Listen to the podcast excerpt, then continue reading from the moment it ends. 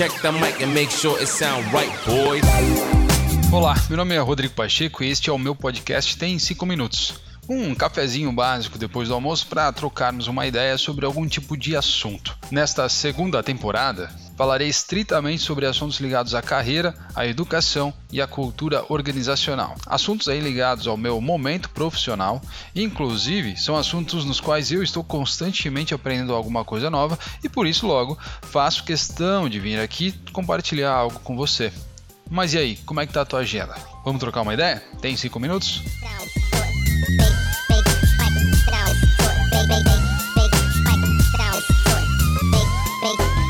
It sound right, boy.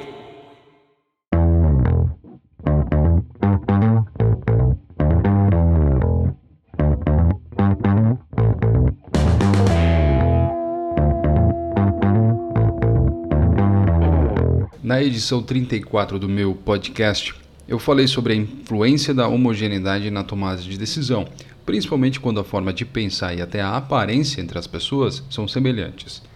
Usei o contexto da CIA e a sua cegueira de perspectiva ao tentar combater as ameaças do terrorismo de Osama Bin Laden na época do 11 de setembro para explicar melhor sobre os perigos da falta da diversidade.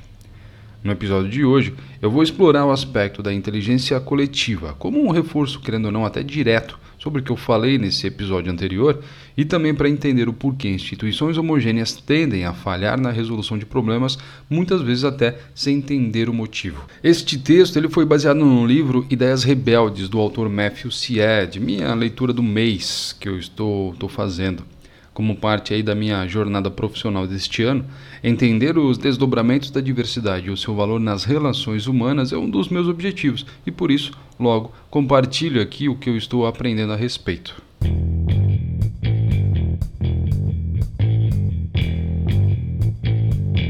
Problema simples versus problema complexo.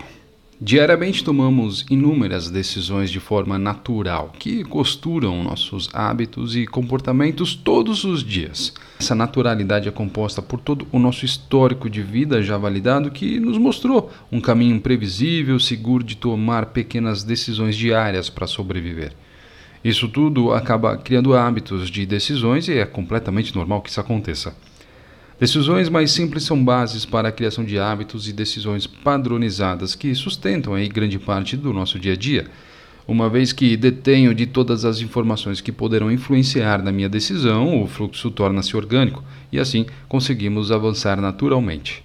Ou seja, neste caso, a diversidade ela é desnecessária. Porém, com problemas complexos, o raciocínio é diferente. Nesse sentido, ninguém terá todas as informações relevantes em mãos, e mesmo o indivíduo mais inteligente terá apenas um subconjunto de conhecimento disponível para usar. Para resolver um problema complexo, você pode até saber muito sobre um determinado contexto, mas, claro, nunca saberá sobre ele como um todo. Vê só, políticas públicas, por exemplo, é o que representa muito bem essa questão.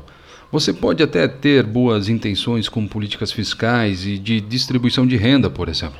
Mas se a equipe que estiver por trás dessas decisões não ter uma representação ampla do seu espaço problemático, então a solução dessas políticas atenderá parcialmente a população. Nenhuma solução simplificada que virá de um grupo homogêneo resolverá qualquer problema complexo. Para tentar facilitar essa compreensão, vamos tentar imaginar aqui juntos uma ideia básica da ciência da diversidade a partir de um simples desenho. Vamos lá, imagine aí um retângulo. Esse retângulo representa o universo de ideias úteis que você poderia utilizar para resolver um problema complexo. Ou seja, um retângulo aí com várias ideias, várias perspectivas, experiências e estilos de pensamento relevantes para um problema, um objetivo específico. Tá bom? Agora pense em alguém para resolver esse problema complexo.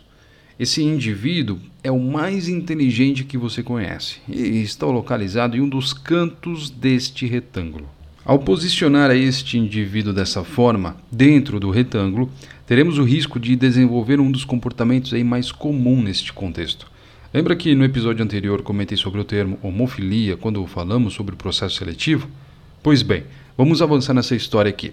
Imagine que, por uma visão estratégica e bem fundamentada, uma liderança resolva contratar os indivíduos mais inteligentes possível para compor uma equipe para resolver este problema complexo.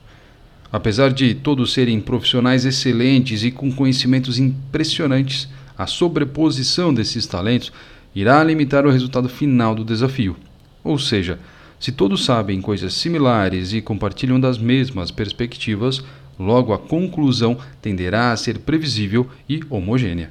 É claro, gente, entendemos que é confortante ter pessoas que pensem como nós e nem sempre é culpa desses envolvidos.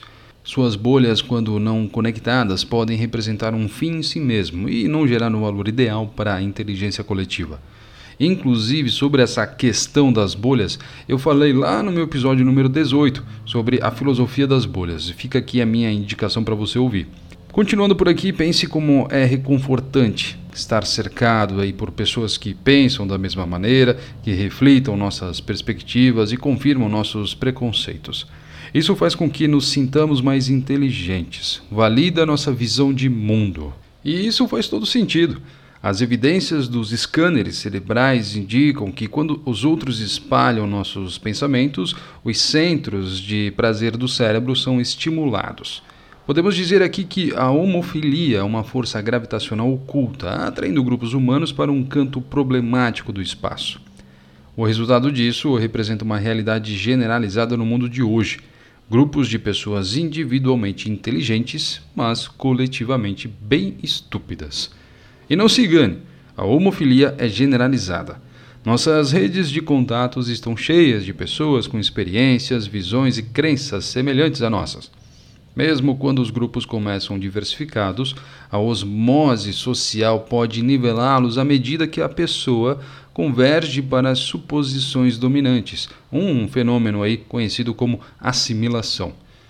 A combinação das características cognitivas com as características demográficas individuais é, quando homogênea, fator limitante quando olhamos para a inteligência do coletivo.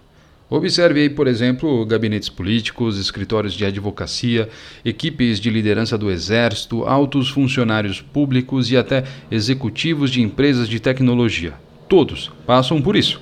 Constatar a homogeneidade desses grupos não é criticar os indivíduos, é notar que quando indivíduos inteligentes têm referências sobrepostas, tornam-se coletivamente míopes. Pois bem, né? Mas como é que a gente avança nessa discussão? Para tentarmos combater essa miopia coletiva, a ideia agora é usar o coletivo como uma forma de emergir um conhecimento ainda mais relevante para a resolução do problema complexo. O que eu estou querendo dizer aqui é que grupos sábios, portanto, têm uma dinâmica diferente e eles não são homogêneos, clones um do outro. E é para essa combinação que precisamos olhar.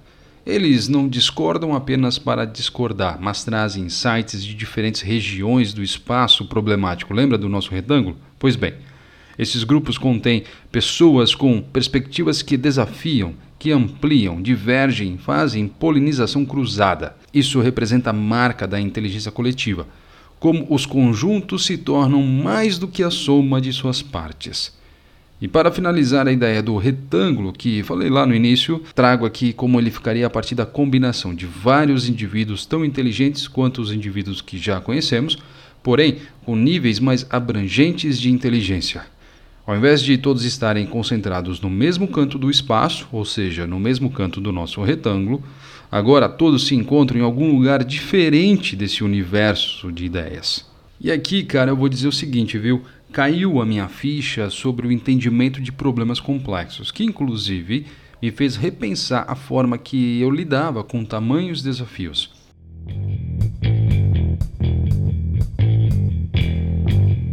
O que, que o livro nos traz?